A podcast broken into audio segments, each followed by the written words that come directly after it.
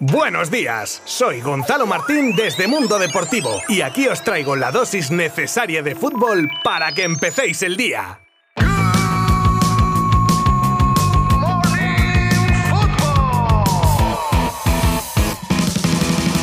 Aunque no sea algo habitual, más si cabe teniendo en cuenta que no es nada relacionado con el fútbol, vamos a abrir nuestro Good Morning Fútbol de hoy mandando un fortísimo abrazo a una leyenda del deporte español, ya que como sabréis, ayer colgó las botas Pau Gasol. Sin duda alguna un ejemplo para todo el mundo del deporte dentro y fuera de la cancha. Y retomando nuestro programa habitual, comenzamos con el estreno ayer de las vigentes campeonas de la Champions League ante el Arsenal, al que pasaron por encima como una apisonadora y como si fuera una continuación de la temporada pasada. Ya desde el principio del partido se olía lo que iba a suceder y los goles de Mariona, Alexia, Osoala y Martens corroboraban los peores presagios para las Gunners que metían el gol del honor por medio de Manum para el 4 a 1 definitivo. Las de Giraldez que empiezan como acaban y presentan su más que clara candidatura a poder repetir corona europea ya desde el primer partido.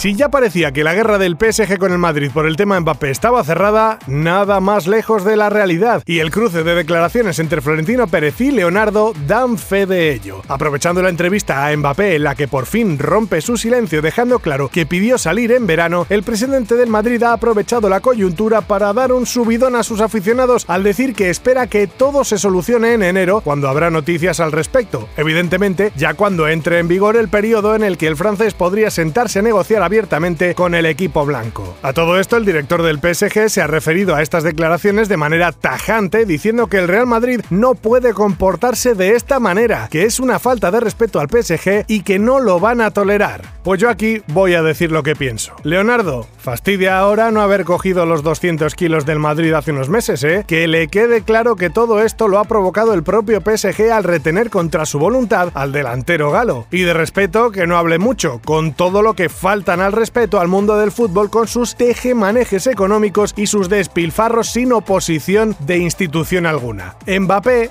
va a salir gratis de París y punto. Y te aguantas, Leonardo. Unas veces se gana y otras se pierde. Un poquito de deportividad, hombre.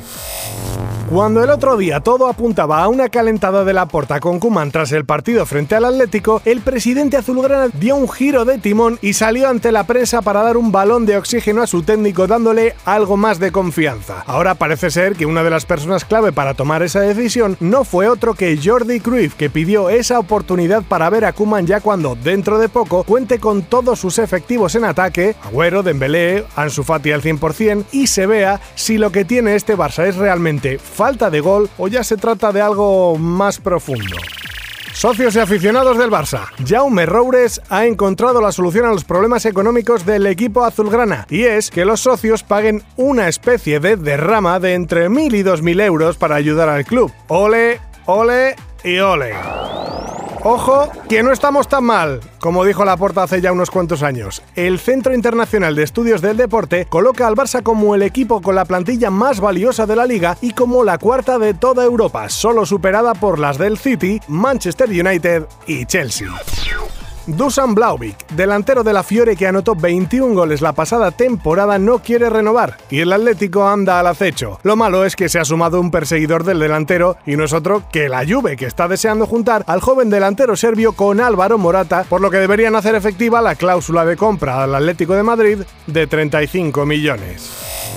Y hablando de delanteros, Lewandowski quiere ir allanando el terreno para una posible renovación con el Bayern, con el que termina contrato en 2023. Y la condición que pone para ampliar su contrato es que se firme hasta 2025, cuando cumpliría 37 años. También es cierto que podría influir en la decisión si el Bayern se hiciese hipotéticamente con Haaland, objetivo querido y deseado por el Bayern como por el resto de Europa.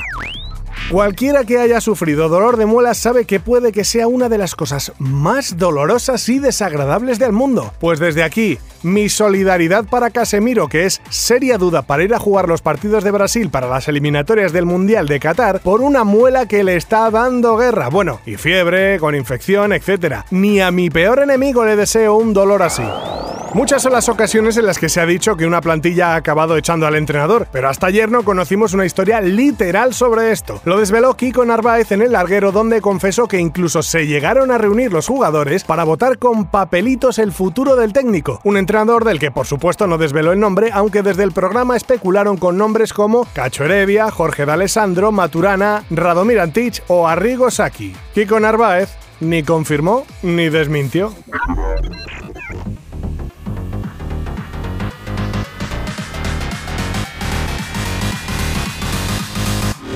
Aquí me despido por hoy, no sin antes recordaros que hoy juega la selección española a las 9 menos cuarto de la noche contra Italia su semifinal de la UEFA Nations League, reedición de la que aconteciese hace unos meses en la Eurocopa en busca de la revancha. Podréis seguir todo lo que ocurre en el partido desde nuestra web y nuestras redes sociales. ¡Hasta mañana!